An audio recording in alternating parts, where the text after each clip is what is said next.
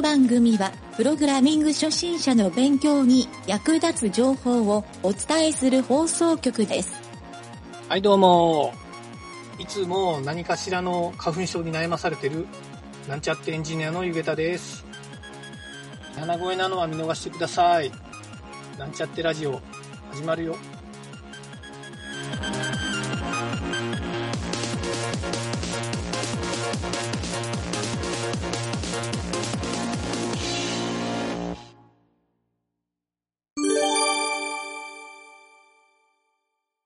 ワンポイントアドバイスのコーナーです。え本日はですね、ネットワークをずっとやってきているんですが、ネットワークの中の今日はドメインをちょっと勉強したいと思います。えドメインってまあよく聞くんですけど、ドメインって何っていうふうに聞かれると結構困ったりする人も多いらしいという話を聞いて、ちょっと取り上げてみました。えーまずですね、わかりやすくドメインって何かっていうのを説明すると、インターネットドメインですね、ここで言うドメインは。はい。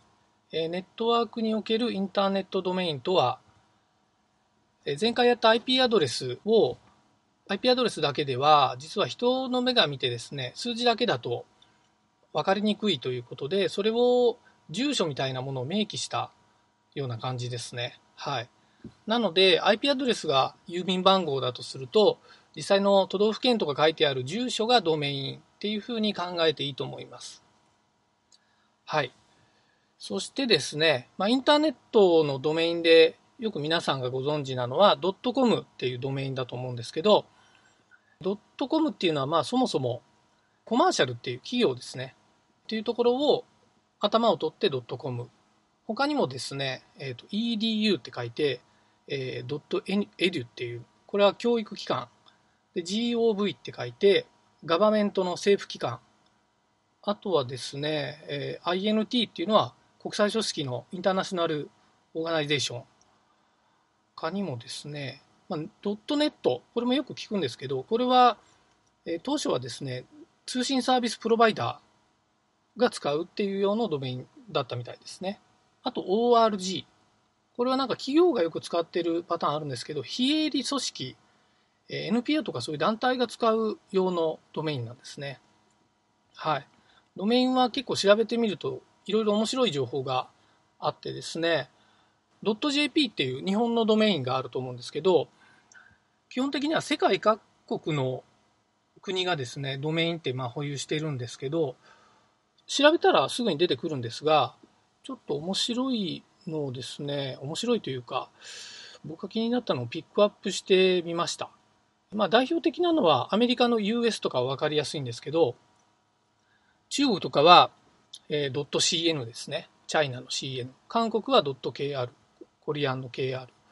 この辺はまあ分かりやすいんですね。ちょっと目についたのはメキシコ。メキシコって .mx。はい。なんかあの東京放送とかが食いつきそうなドメインですね。ナイジェリアは .ng。はい。なんかちょっと誤解を招きそうなドメインだったりしますね。あとパキスタン。これ .pk なんですけど、なんかスポーツ選手が好きそうなドメインですね。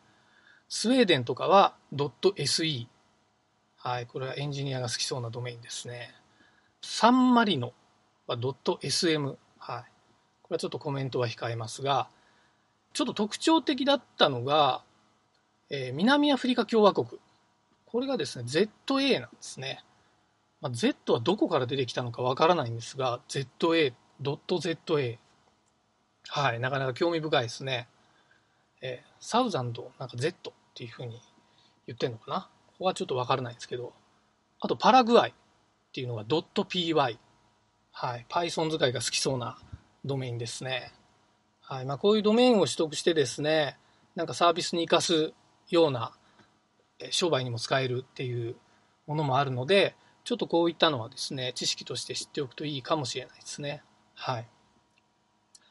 あとはですね、ちょっとですね、ドメインについて説明するときに URL を僕はいつも合わせて説明するんですけど、まあ、URL って何かっていうと、インターネットブラウザーのアドレスバーに入力しているまあ、いわゆるドメインとか、なんちゃら .php みたいな、ああいうアドレスのところのことを URL っていうふうに皆さん言ってるんですが、ここのですね、いろいろ名称があってですね、プログラミングするときにたまに出てくることもあるので、ちょっとここの名称の説明をしておきたいと思います。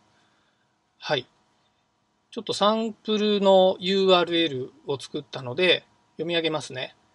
Http コロンスラッシュスラッシュ www.example.com スラッシュプログラム .php クエスチョンの q イコールクエリーシャープの hash ハッシュですね。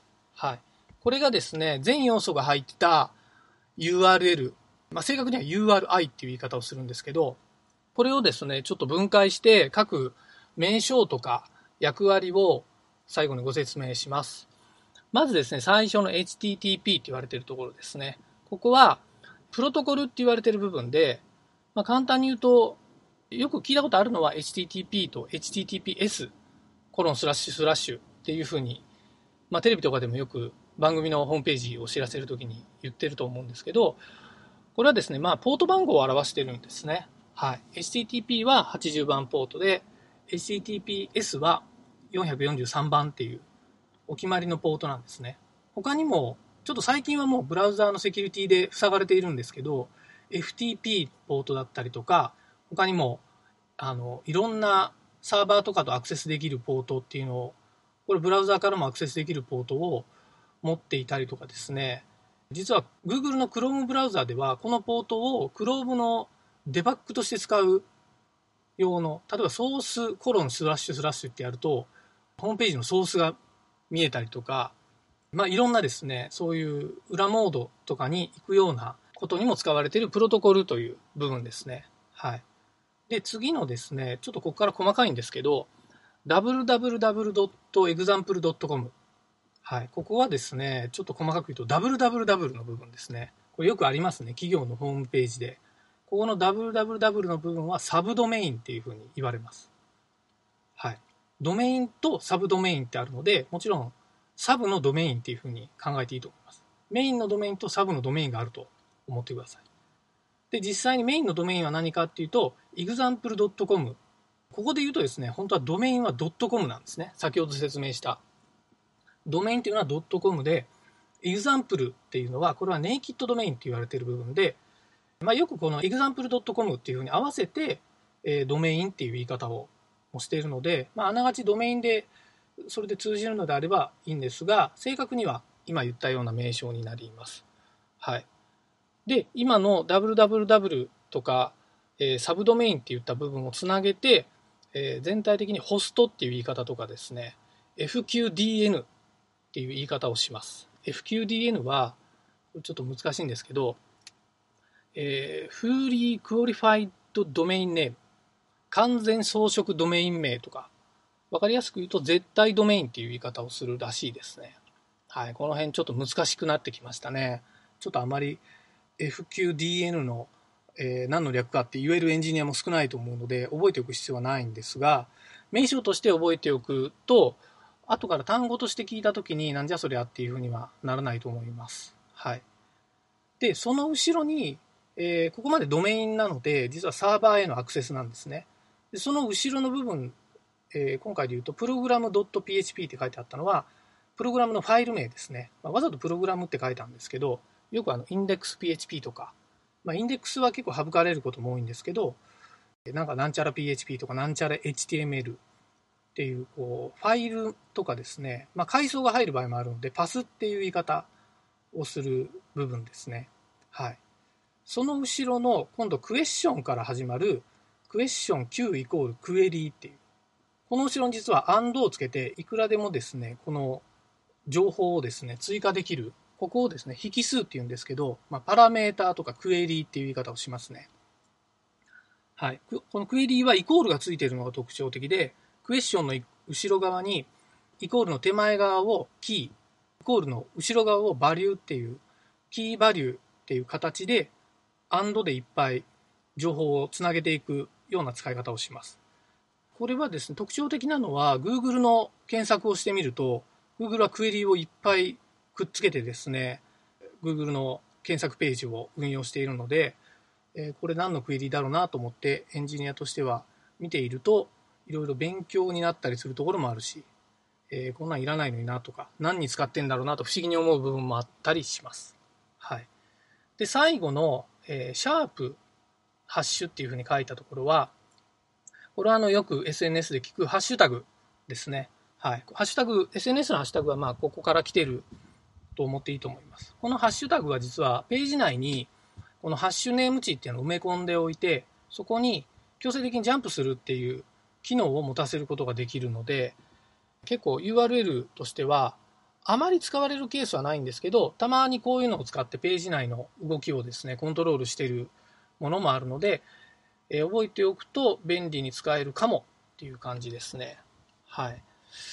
それからですね、最後にちょっと冒頭言った URI っていう言葉ですね。URL と URI っていう言葉って、まあ何が違うのかってよく質問もされたりするんですけど、他にもですね、実は URN っていう言葉もあって、それぞれですね、ちょっとこれ何の略かっていうと、URL は、えー、ユニフォームリソースロケーターっていう、この略ですね。えー、URI は何かっていうと、URI はユニフォームリソースアイデンティフィア。はい。で、URN は何かというと、ユニフォームリソースネームですね。これはですね、実はあの、えー、さっきサンプルで言った HTTP からハッシュまでの全部のことを URI っていう言い方をするんですね。URL は、えー、HTTP からなんちゃら .php とかなんちゃら .html みたいなファイル名、パス名までをだいたい URL って言って、クエリとかハッシュとかは切り捨てる時に使うのが URL なんですね、正確には。はい。じゃあ URN って何かっていうと、URN は実は HTTP とかのプロトコルを入れずに、ドメインと、えファイルとかパスのことを URN って言います。だから、ちょっと階層になってるのが分かりますかね。URN のちょっと情報が多いのが URL で、URL より情報が多いのが URI っていう構造になってます。はい。これたまにあのですね、使ってると、仕事とかで使うときに、厳密に URL と URI をちゃんとこう言い訳ないと事故につながるって怒り出すエンジニアとかがいるんで、もし現場とかで働いてる方いたらお気をつけください。はい。まあですね、こうしてドメインはですね、結構その冒頭言った通り、えー、結構アドレス、住所ですね、っていうふうに言ったんですけど、実はドメインって結構今ではですね、れっきとした資産にもなり得るアドレスですね、まさに住所なので、不動産と同じぐらいですね、価値があるドメインとかも世の中に存在するんですね。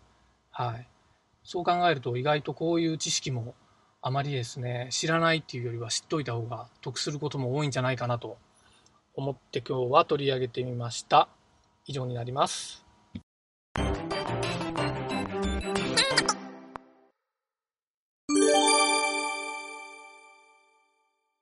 はい、それではプログラムレッスンのコーナーに行きたいと思います。えー、今回はですね、えー、前回までのドム操作に引き続きですね、えー、ドム操作の中の属性操作というのを行ってみたいと思います。この属性操作というのができると、何ができるかというと、エレメントに対してですね、まあ、いろんなそのエレメントには通常属性というのがついていることが多いんですけど、その属性値をですね、追加したり、変更したり、削除したりするような操作です。具体的に言うと、属性の操作を行うことで、クラス名とかですね、を変えて、エレメントの見た目を動的に変えたりとか、入力フォームの値を変更したりすることができるようになります。はい。ちょっと今日はいろいろ打ち込みながらやりたいと思うので、いつものように、えブラウザーですね。まあ、Google Chrome がいいかなと思うんですけど、Chrome ブラウザーを開いて、JavaScript コンソールを開いておいてください。今回は、まあ、どこのページでもいいんですけど、とりあえず Google の検索ページ開いて、そこでちょっとやってみますか。クラス名がついてるエレメントがあるページがいいので、で、Google の検索ページにはですね、ドキュメントのボディタグにクラス名がついてるんですけど、今日はここを使っていろいろ勉強していきたいと思います。それではですね、最初にエレメントの属性の値を取得する方法ですね。今回扱うですね、属性の操作法は、JavaScript にはですね、属性の扱いが、大きく分けて2パターンぐらいあるんですね。はい。じゃあまずですね、JavaScript コンソールに一回次に言う文章を打ってください。ドキュメント .body. クラスネーム。クラスネームの N だけ大文字ですね。CLASS 大文字の N 小文字の AME これでドキュメントボディクラスネームって言ってエンターを押すとスペースで区切られた値が3つほど出ると思うんですよ。これはまあ Google のドキュメントボディ、ボディタグの特徴なんですけど、多分ですね、見えてる値はこれ毎回変わるので、ページをリロードしたり更新したりすると、どんどん変わっていくので、まあ、正確な値、どれが出れば正解とかはないんですけど、とりあえずそうした値が3つ取れてる、文字列が取れましたよっていう場合は、えー、属性値の取得は成功ということです。ちょっとこれの変則系なんですけど、ドキュメント .body. クラスリスト L が大文字ですね。CLASS 大文字の L 小文字の IST ってやると今度は配列で3つ返ってくると思うんですよ。これちょっとクラスの扱いがですね JavaScript というか HTML のクラスはですねスペースで区切って複数のクラス値を書き込めるっていう特徴があってですねそれをクラスネームだと、えー、書いてあるそのままですね半角スペースも含めたそのままをテキストとして、ストリングとして取り出すんですけど、クラスリストはそれを配列で取り出してくれるので、結構便利に扱える場合もあります。ただし、このクラスリストっていう命令はですね、IE の10より下のバージョンでは使えないので、9とか8とかですね。そこで使うとエラーになるので、そういった場合はクラスネームを使って自分で半角スペースを分解してっていう作業をしないといけません。はい。他のブラウザーはとりあえず最新バージョンにしていると使えるようなので、IE だけちょっと注意点ですっていうのをお伝えしておきます。はい。で、今のが実はドットで区切って書く書き方ですね。クラス名の取り方。他にも属性あるんですけど、今回はちょっとクラスについてのみ扱いたいと思います。で、2番目。今度はですね、アトリビュート命令っていうのがあって、これでクラスの値を取ってみたいと思います。書き方説明しますね。ドキュメント .body. get attribute これ get これが小文字で A が大文字。アトリビュートの ttribute これ小文字ですね。A だけが大文字です。これちょっと書き慣れてもらうとプログラミングする際に便利なんですけど、get, attr, ibute, get attribute ですね。はい。で、get attribute の後ろに、丸括弧、ダブルコーテーション、クラス、class、小文字でいいです。ダブルコーテーション閉じ、丸括弧閉じ。これでエンターを押してみると、さっきと同じ値が出る出ましたかね？さっきと同じ値が出るはずなんですよ。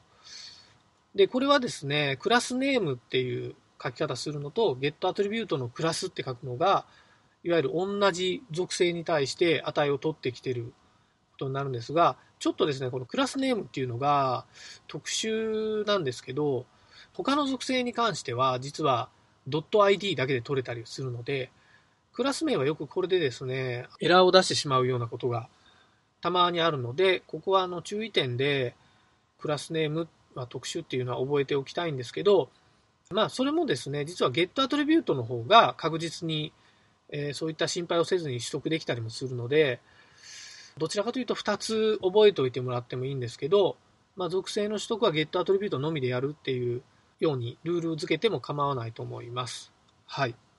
またですね、ちょっと、このクラス属性って他にどういうのがあるのかっていうのを、うんちくでお伝えするとですね、今デバッグコンソールで打ち込んでいるときに、ドキュメントドットボディまで入力すると、ダイアログがぴょろって出てきたと思うんですよ。そこの入力してる近くに。そのダイアログの中に実は、あの属性の一覧が全部表示されてるんですね。どんな属性を持っているかっていう、そのエレメントが持っている属性が表示されているというダイアログなんですけど、まあ、実はそのプロパティとメソッドっていうのも実は一緒に表示されていて、かなりたくさんの種類が表示されていると思うんですけど、えー、とりあえずですね、クラスネームっていうのを探してもらって、そのクラスネームの付近は属性値になりますんで、いろんな属性がそれを辿っていくと見えると思うので、自分でちょっといろんなものを打ち込んでですね、確認してもらって、この属性の、属性値の取得っていうのを、なんとなく感覚で覚えてもらえるといいかなと思います。はい。で、続きまして、今度はですね、この属性値の書き込み、または書き換え。はい。書き込みと書き換えは何が違うかっていうと、登録されてない属性値でも、新たに書き込むこともできるし、実際に今登録されている属性値を書き換えることもできます。はい。これは、あの、常に上書きになると思ってもらった方がいいと思いますね。さっきの、え、ドット区切りとアトリビュート命令っていう2つの種類で書き方は非常に似てるんですけど、まず1番目のドット区切り、属性値の書き換えをする方法は、同じく Google のページのドキュメントボディのクラス名を変えてみたいと思いますね。はい。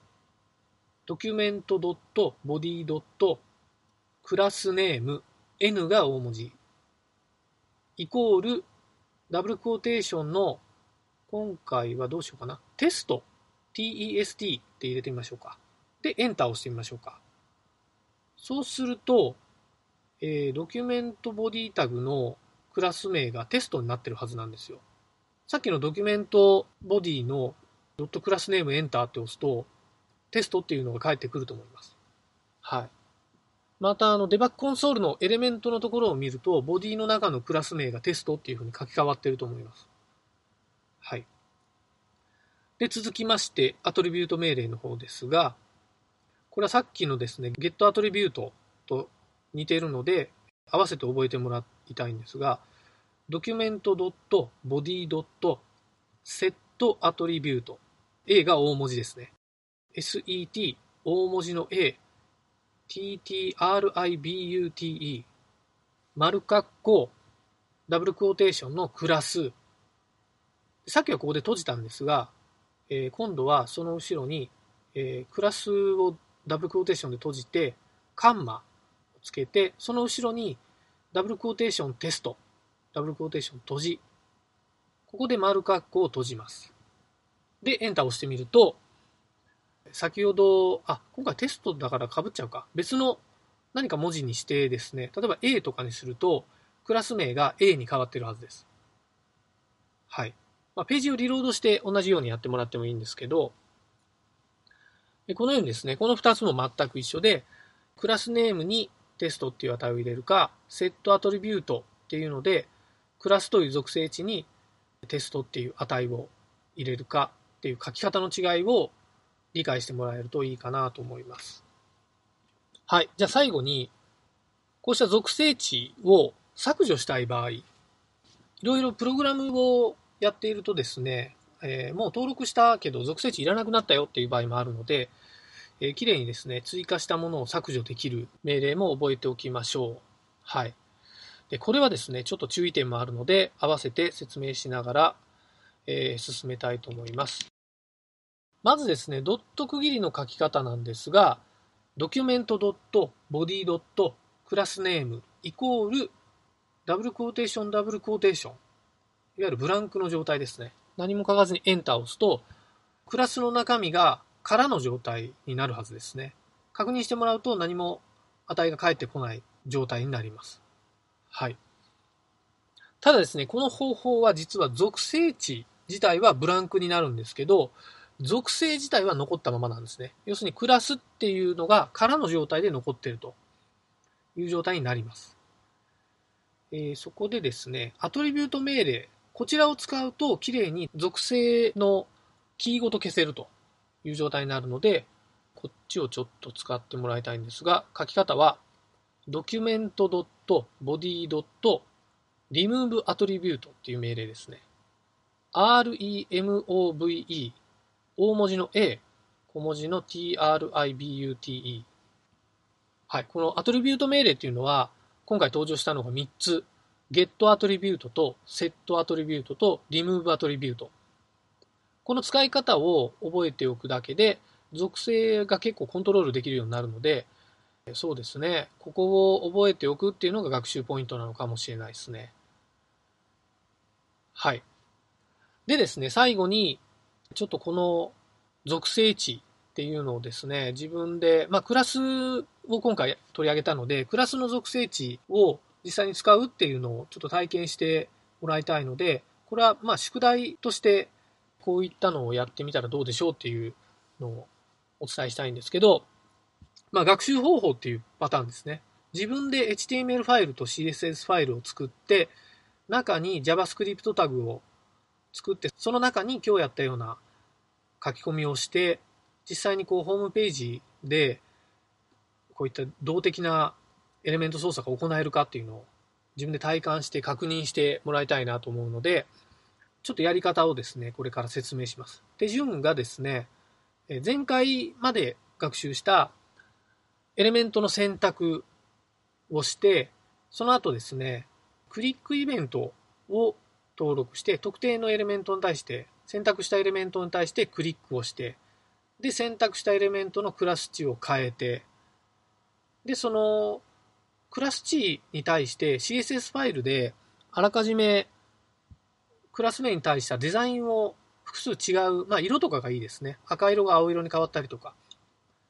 そういったのをちょっと作ってみて、ボタンを押して、そういうこう CSS の見栄えが変更できるかどうかっていうのを自分で確認するっていう、まあ、これをやっていただくと、基本的にはですね、ホームページの動的操作っていうのはもうこれが基本になっていて、CSS だけではないんですけど、この作業が、要するに柔軟にできるかどうかっていうのがホームページをうまくコントロールするポイントと言ってもいいかもしれません。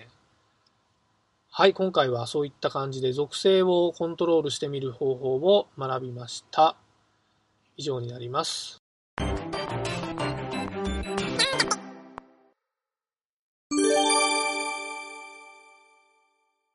はい、それでは質問のコーナーに行きたいと思います。今回はですね、ツイッターで見かけた質問を取り上げてみます。日付が2020年の4月11日。えー、タイトルがですね、CSS だけで横からスライドインさせるアニメーション。質問の内容が、読み込むファイルとかにもよるとは思いますが、スライドインとかも JavaScript や jQuery で実装するのと CSS のみとではパフォーマンスの差は変わるのですか？はい、この内容ですね。えー、実はですね、この Twitter のツイートされている内容は、実はタイトルを見ると、スライドインさせるアニメーションの CSS のコードの紹介をしている人に対して、jQuery や JavaScript と CSS とどっちのパフォーマンスがいいんですかみたいな質問をされている内容なんですね。で、それに対して投稿者の人も答えていて、1ページ内に実装する要素の数によるかと思います。もちろん多要素や環境もありますが、私は CSS でできる表現で問題なければ CSS で、できない表現であれば jQuery も利用して実装してますと。このように書かれてます。はい。えーこれに対して質問している方が分かりましたという CSS 勉強中なので勉強をしていきたいと思いますっていう内容で返信しています。はい。ちょっとこちらでですね、僕も似たようなことをですね、過去にいろいろ検証したことがあったので、これに対して返答したいなと思いました。はい。まずですね、同じ動作を jQuery とか JavaScript というのと、いわゆるプログラミングですね。と CSS。まあ、こちらはですね、プログラミングというよりは装飾のスクリプトですね。のどちらのパフォーマンスがいいでしょうかという質問なんですけど、これはですね、えっ、ー、と、これはもう圧倒的に CSS ですね。はい。ちょっとなぜそうなるかっていうのを説明するとですね、初心者の方でもブラウザーとかでも簡単にチェックはできるんですけど、ベンチマークっていうのを取ってもらうと、まあ、で、ベンチマークってアプリとかもあるんですけど、実際にこうやって、もうストップウォッチで測ったりすると、圧倒的に CSS の方が早いっていうのが、おそらくですね、これ誰が確認してもわかるかと思います。で、なんでそうなるかっていうと、JavaScript でまずアニメーションをプログラミングしようとすると、キーフレーム調整っていうのが必要になってですね、要するに1秒間に何回の処理を行うかっていうのをまず設定するんですね。これをですね、フルでやると、えっとですね、あまりここ制限はないんですけど、例えば、プレイステーションなどのゲームで言うと、秒間60コマなので、60フレーム、1秒間に60フレーム動いてるっていう処理なので、同じようにやるとすると、結構ですね、JavaScript が重いなって感じると思います。なので通常は30フレームとか10フレームとか、動きにもよるんですけど、滑らかな動きをさせるとかですね、スクロールとかもそうですけど、そういった場合は実はコマ数が少ないとカクカクの動きになるんですね。これはあの明らかにクオリティ自体が下がってるということになります。え、一方ですね、CSS はなぜか同じ処理をさせてですね、キーフレームの設定とかは実はブラウザの内部に決められた値があってですね、まあ、その値で実行されるんですけど、おそらく人の目で見て結構違和感ないぐらいのキーフレームが取られていると。という感じで結構滑らかに動いて同じ動きをしても CSS の方がどちらかというとパフォーマンスがいいんじゃないかなというのがわかります。これはですね、投稿者の方が返答している通り、ページ内でどのぐらいの何個の要素をアニメーションさせるかによっても結構変わってきますし、まあ、それで言うとですね、JavaScript と CSS でやると、個数が多くなればなるほど、このクオリティの差が激しく出てくる。っていうのが僕が以前ちょっと検証した時に気がついた点で、ではですね、ちょっとなぜ CSS がこんなにパフォーマンスがいいのかっていうのを改めてですね、理解しておきたいんですけど、CSS はですね、基本的にインターネットブラウザがですね、ネイティブで動かしてるっていう、まあ、機能的に動かしてるんですね。JavaScript などは、一旦ですね、いろいろスクリプトをですね、ブラウザが解釈して、プログラミングとして、でそのプログラミングの中で動かすっていう処理をするんですけど、CSS のアニメーションは実はもう組み込まれたスクリプト、まあ、あらかじめ用意されているようなものなので、なので種類自体は少ないんですが、まあ、判定とかもなかなか難しくできない場合もあるんですけど、要するに実行をしてからですね、スクリプトとかプログラムが実行されてから表示されるまでの間の処理が非常に少ないんですね。CSS で書いた場合に。まあ一方 JavaScript は今言ったプログラムっていう処理を通ってから表示まで行くので、その工程でいくつかのやっぱり処理が膨らんできて、増えてきて、えー、まあ、その分遅いんじゃないかなというふうに考えられますね。ただですね、ここはですね、ちょっと裏技もあってですね、CSS だけだと決まった動きしかできないんですけど、JavaScript のように何かの条件によって動きを変えたいっていう場合もあると思うんですよ。こうした場合は、実はあの CSS で JavaScript の、まあ、クラスを書き換えたりとかですね、レッスンのコーナーでやったような感じですね。それによって CSS の参照するアニメーションを切り替えてあげるっていうことは JavaScript の方でできるので、実際に動かすのは CSS なんですけど、条件をつけるのは JavaScript でやるっていうふうにすると、実はそんなに遅くなく、パフォーマンスよく記述ができて動かせるっていう書き方もできます。ただやっぱりちょっと難しいのもありますし、なかなかここら辺がですね、ピンポイントな説明をしてくれてる技術書とかがあまりないので、この辺はですね、自分で開拓していく方がどちらかというと早いというふうに僕は考えてますね。はい。まあ、全体を通して言えることは、CSS で書ける処理は、わざわざ JavaScript で書かない。もうこれは持ちは持ちやということで CSS で書いた方が賢明じゃないかなと考えております。はい、今回は以上になります。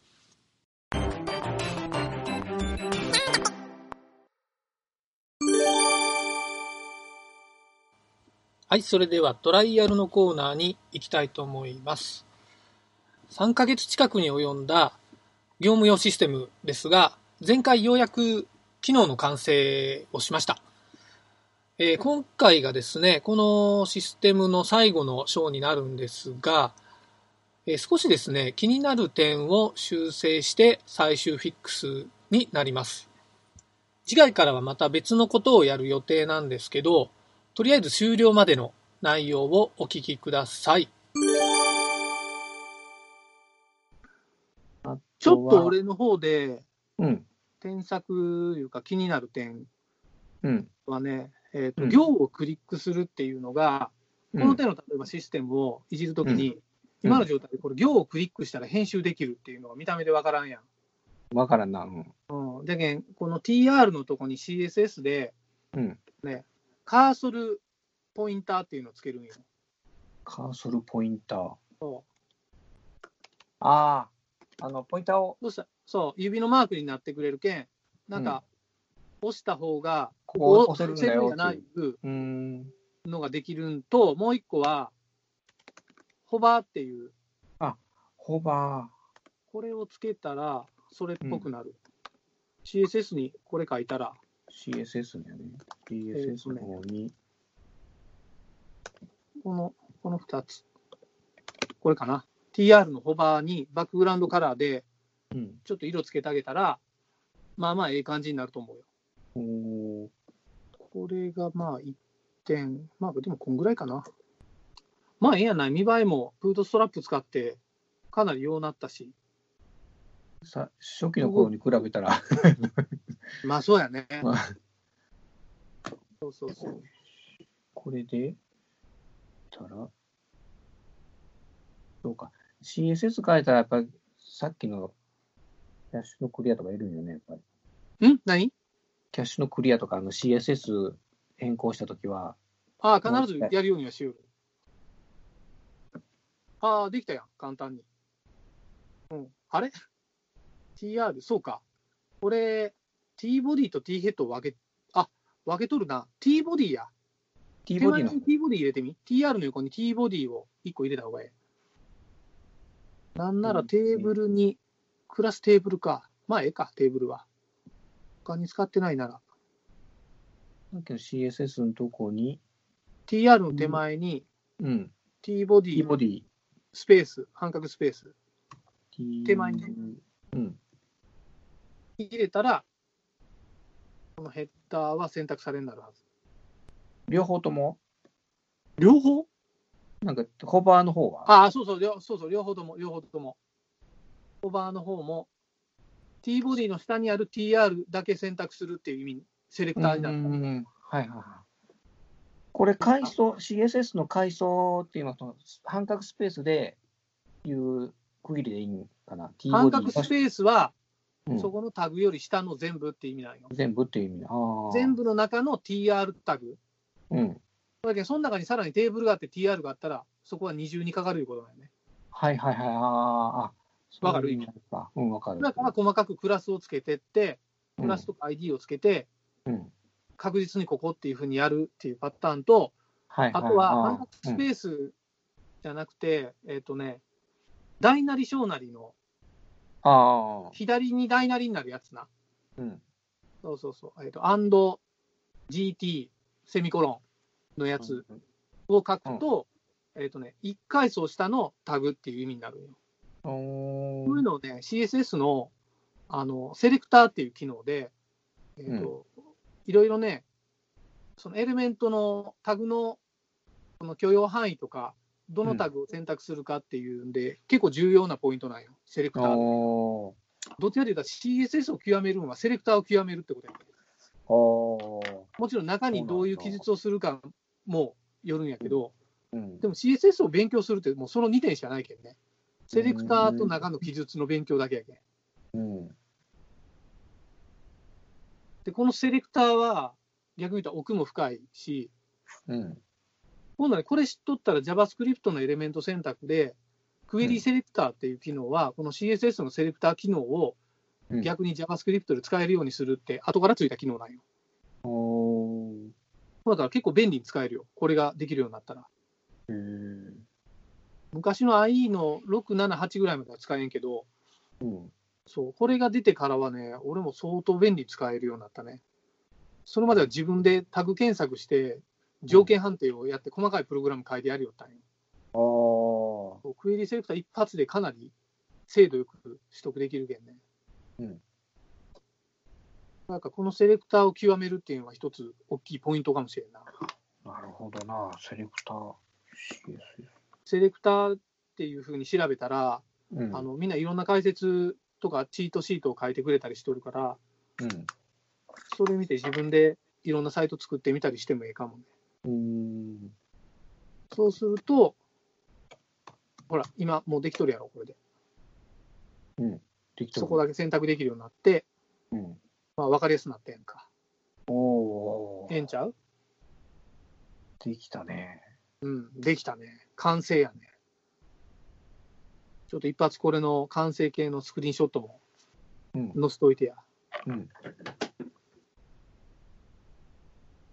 まあ、第一弾。まあ、でも実際にこれな、仕事でも使えるんやったら、ええやん。作業効率も上がるし。そうやね、これ、うん。うん。あとちょっと細かいんやけど、うん。ナンバーって書いとるとこ、ここの編集っていうのはか。、まず、まずいらんやろ？いらんのと、いらんのと、ここナンバーって書いとる、書いとって、このデータ登録しとる ID が出とると思うんやけど、うん。ナンバーは多分、連番が書いとる方が、いわゆる1、2、3とかになっとる方が、そうか。で ID の方がいい。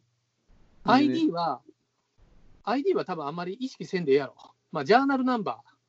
ジャーナルナンバーでいいナンか。バーって見せたいんやったら、下にジャーナルナンバー14とかってかい出てきとるから、うん。それでええと思うんやけど、多分飛び飛びになるけん、ジャーナルナンバーって管理、本人が管理するもんやないと思うよ。いらんな、これ。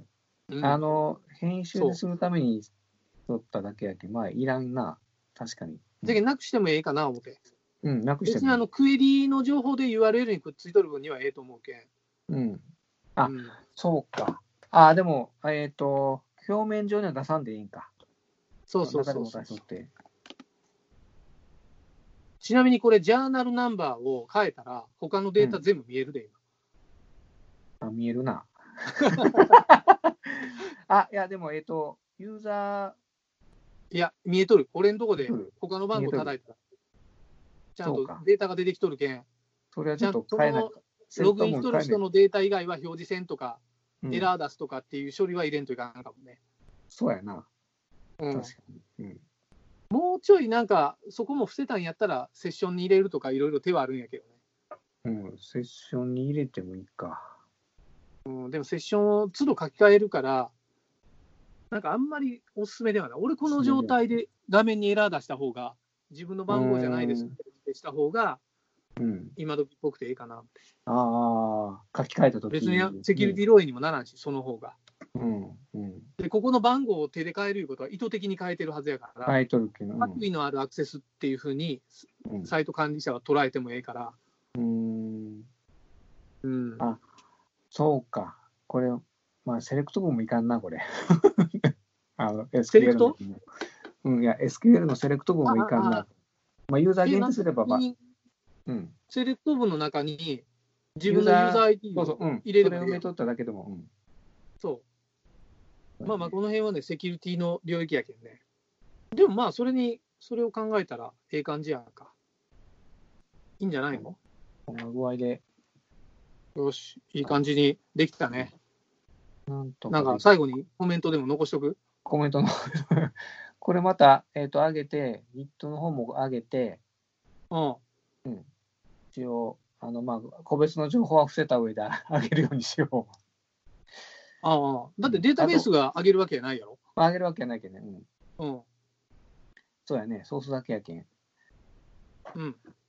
ここまでどのくらいかかったかな？数日のベース。2ヶ月ぐらい延べでどんぐらい？あ、延べで？実質、実質の？実質延べで何時間ぐらい？何時間ぐらいやろか。まあ調べたりした時間とか入れたらまあまああったけど、実際に書き込むって何何日やろ？ラジオ始まったんが2月の頭2前から月やろ、うん、で、一番最初の部分できたの3は、ヶ月、三ヶ月弱ぐらいか。期間的にはね。うん、初で、週期の末、ぐらいに作業しよったんやね。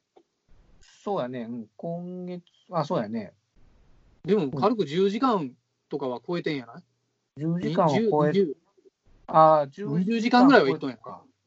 うん。最初のね、一番最初の分を作ったのは1日半ぐらいやったんよ。2日以内ぐらいやったんやけど、うんあとは、その、手加えてとか、修正かけたりしたんが、うん。そうか、これ10時間以上しとるか。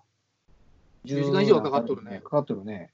まあ、さ例えば2ヶ月半やとしても、週にしたら10週以上あるわけや。10週近くあるから、週に1時間やっただけで10時間やで。10時間やな。うんうん。うん。週に2時間やったら20時間やけんな。かかりすぎやな。いや、まあ、最初やし、ええんやない？勉強がてら。うん大半が調べ物やったな。ああ、なるほどね。ああ、うんまあ、そんなもんやない？学習しながら作って20時間やったら、まあ、逆に早い方やろ。ああ、そうなんか、作作って、つまずいて、調べて、作 っていういう繰り返しやったかな。まあ、でも普通やない、それが。そんなもんかな。うんそれが普通やろ。それ以上の最短コースないやろ。ない。うん。やっぱりし、うん失敗して覚えんかったら、あの、覚えんもん。ああ、それはあるね。うん。それはね入ってこんも確かに。まあ、でも、ええやん。ええ感じに終えて。じゃあ、一旦この、霧の絵トライアルのコーナーの第一部が終わったはという感じやな。ん。うん。とりあえず、まあ、自分の中での第一段階は、これで。オッケーオッケー。まあ、あとはね、多分この、俺もようやるパターンなんやけど、これに機能を追加していくときに、いろんなライブラリを自分で作っていくみたいなのも、ああ。結構面白いけんね。うん。まあいいじゃん。じゃあとりあえず、この第1部の終わりっていうことで、はい。まあまあええ感じにできて、このじゃあキャプチャー貼っといて終わりでええんじゃない？これ、ハト怖い。まあなんかブログで思ったこと書いとかんけんよ。うん。そうやね。キャプチャーをちょっと乗っけようか。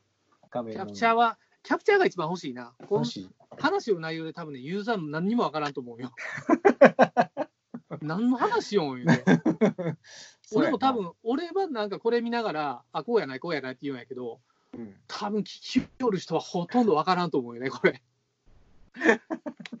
だからまあ、とりあえずね、キャプチャー載せて、うん。あの、ラジオやけど、サイトをとりあえず見てくださいとうん。いう感じにしようかいね。うん。うん。で、じゃあ、とりあえず、ちょっとここは一旦締めようかね。うん。締めそんて。な感じで。はい。はい、じゃあ、とりあえずお疲れ様でしお疲れ様でした。た。はい。ありがとうございました。はい。